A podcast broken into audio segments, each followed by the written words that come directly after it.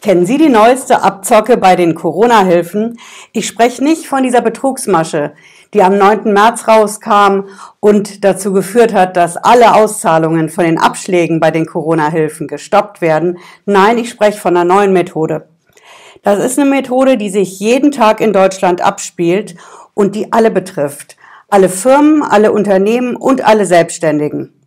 Wenn Sie die Corona-Überbrückungshilfen bekommen, entweder die Überbrückungshilfe Phase 3, Phase 2, Novemberhilfe, Dezemberhilfe, Neustarthilfe, dann kommt das Geld ja erstmal nicht an. Sie warten lange aufs Geld und wenn es dann schließlich kommt, dann kassieren die Banken ab. Ich erkläre heute, was da los ist und weswegen das illegal ist. Bleiben Sie dran, bis gleich.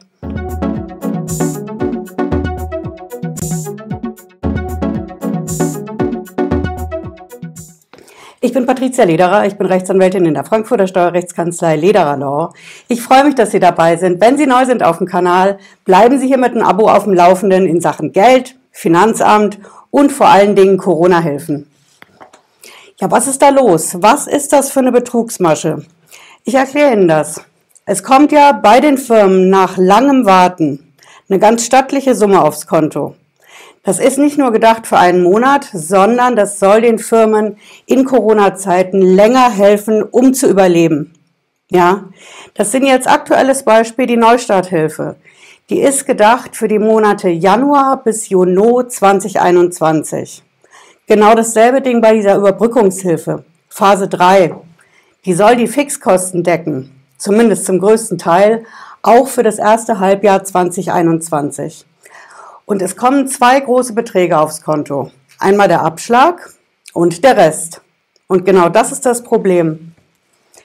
Denn die Banken, die akzeptieren nicht einfach so, dass Geld auf dem Konto liegt. Das ist das Stichwort von den Strafzinsen. In der Fachsprache nennt sich das Negativzinsen oder auch in der Bankensprache das sogenannte Verwahrentgelt. Und das greift immer genau dann, wenn die Firmen Geld auf dem Konto haben. Ja, jedes Guthaben löst es aus. Bedeutet, wenn Sie mit der Company Geld bekommen von der Überbrückungshilfe, von der Neustarthilfe, Novemberhilfe, Dezemberhilfe, völlig egal, wenn Sie das Geld auf dem Konto haben und natürlich erstmal bunkern, denn es soll ja halten bis zum Sommer, dafür ist es auch gedacht, dann haben Sie ein Guthaben auf dem Konto. Und dann haben Sie ein Problem, denn dann schlagen die Banken zu. Die Banken, die verlangen sogenannte Strafzinsen. Das ist jetzt in dieser Niedrig- oder Nullzinsphase einfach der Fall. Strafzinsen bedeutet, wenn Sie Guthaben auf dem Konto haben, dann wollen die Banken 0,5 Prozent an Zinsen auf das, was sie an Guthaben haben. Und das Argument der Banken ist, ja natürlich, wir müssen das verlangen. Wir leiten das ja nur weiter, denn wir als Banken selber, wir müssen ja auch Geld dafür dass wir das Horten an die EZB bezahlen. Und genau diese 0,5 Prozent. Und genau deswegen wollen wir, müssen wir uns das Geld vom Kunden holen. Nur der Kunde hat damit natürlich ein Problem. Die Firmen, die Unternehmer und die Selbstständigen, die bekommen diese Summe für die ersten sechs Monate 2021 aufs Konto. Und in dem Moment, wo das aufs Konto eingeht, schlägt eben dieser Strafzins von den Banken zu. Was machen Sie denn dann? Klar, als erstes Recherche im Netz. Welche Bank bietet welche Freibeträge? Es gibt Banken, die bieten überhaupt keinen einzigen Freibetrag. Ja, das heißt, da schlägt der Strafzins schon ab dem ersten Euro Guthaben zu.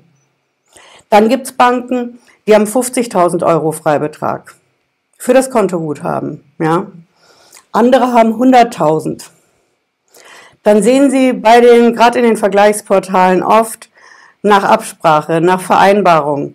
Das heißt, da muss man verhandeln, ab welchem Betrag von Guthaben dieser Strafzins greift. Und genau das haben wir hier in der Kanzlei gemacht. Wir sind mit der Kanzlei unter anderem bei der Frankfurter Volksbank.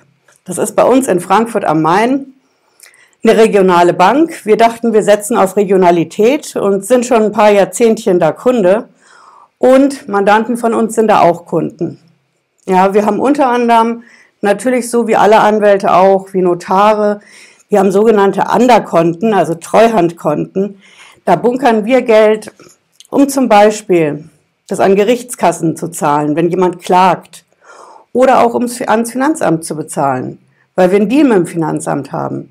Wir haben also auch diese Treuhandkonten. Und dann habe ich bei der Bank angerufen und habe gesagt, Leute, wie schaut denn das aus? Wir haben hier das Thema Strafzins. Ja, und die Antwort der Bankerin, die war, Frau Lederer, was kümmert Sie das eigentlich? Ist doch nicht Ihr Geld. Das hat die allen Ernstes zu mir gesagt. Das Echo bei den Mandanten war Bombe. Die Mandanten haben direkt gesagt, kein Ding, ich wechsle die Bank sofort, ich suche mir eine andere. Und wenn ich keine finde, dann kaufe ich mir halt einen Tresor. Ja, also das hat Wellen geschlagen und tut es noch. Denn mal so eben hühot die Bank wechseln ist im geschäftlichen Dasein nicht so ganz leicht. Aber es führt ja kein Weg dran vorbei. Und das Problem an der Sache ist, dass das Ganze auch eine strafrechtliche Relevanz hat. Ich erkläre Ihnen, warum das so ist. Diese Überbrückungshilfen, die sind ja gebunden daran, dass die Firma, die die kriegt, die für die Fixkosten einsetzt. Ja, wenn eine Firma keinen oder wenig Umsatz macht, aber die Fixkosten laufen weiter, dann ist das Geld dafür. Die Neustarthilfe ist zwar nicht für die Fixkosten, aber die ist auch, um den Neustart der Company zu ermöglichen. Wenn ich jetzt also hingehe und ich bekomme diese Gelder auf meinem Konto und die Bank kassiert direkt diese Strafzinsen ab, dann werden die Gelder dafür zweckentfremdet. Nun kann man natürlich sagen, okay, wir als Bank, wir sehen da überhaupt kein Problem. Denn der Kunde muss es dann halt von seinem Guthaben bezahlen. Wir sind ja aus dem Bestand, also nicht von diesen Corona-Hilfen. Das ist natürlich eine weltfremde Anschauung, denn nach einem Jahr Pandemie möchte ich den Kunden sehen, der es noch so dicke auf dem Konto hat, dass er mal eben Strafzinsen für Corona-Hilfen an die Bank bezahlt. Und das strafrechtliche Relevante an der Sache ist, die Corona-Hilfen sind ja strikt zweckgebunden. Ja, wenn Sie meine Videos kennen, wissen Sie, der Tag der Abrechnung, der kommt. Für viele ist er schon in 2020 gekommen, als die ersten Soforthilfen zurückgezahlt werden mussten. Und der kommt auch 2021 und auch 2022 für die Gelder, die jetzt fließen und die eben nicht für den Zweck, für den sie bewilligt wurden, verwendet werden. Und das Verwenden für Strafzinsen, für Negativzinsen, für Verwahrentgelte bei den Banken ist definitiv vom Zweck der Corona-Hilfen nicht gedeckt.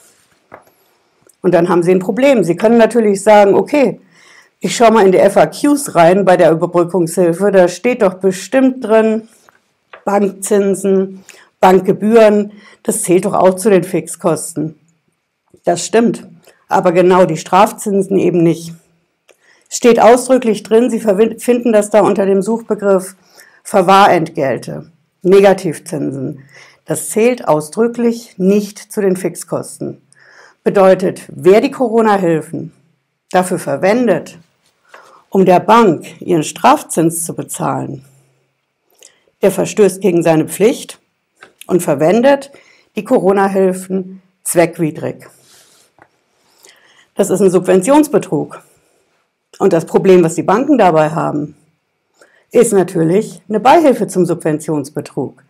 Denn die Bank zieht sich diese Verwahrentgelte, diese Strafzinsen vom laufenden Konto ab, wohlwissend, dass da diese Überbrückungshilfen und Neustarthilfen und Konsorten drauf geflossen sind. Ich habe also in zwei Richtungen einen Straftatbestand. Einmal bei der Firma, die das Geld bewilligt gekriegt hat und zweckentfremdet für die Strafzinsen und einmal bei der Bank, die das Ganze nämlich überhaupt erst macht.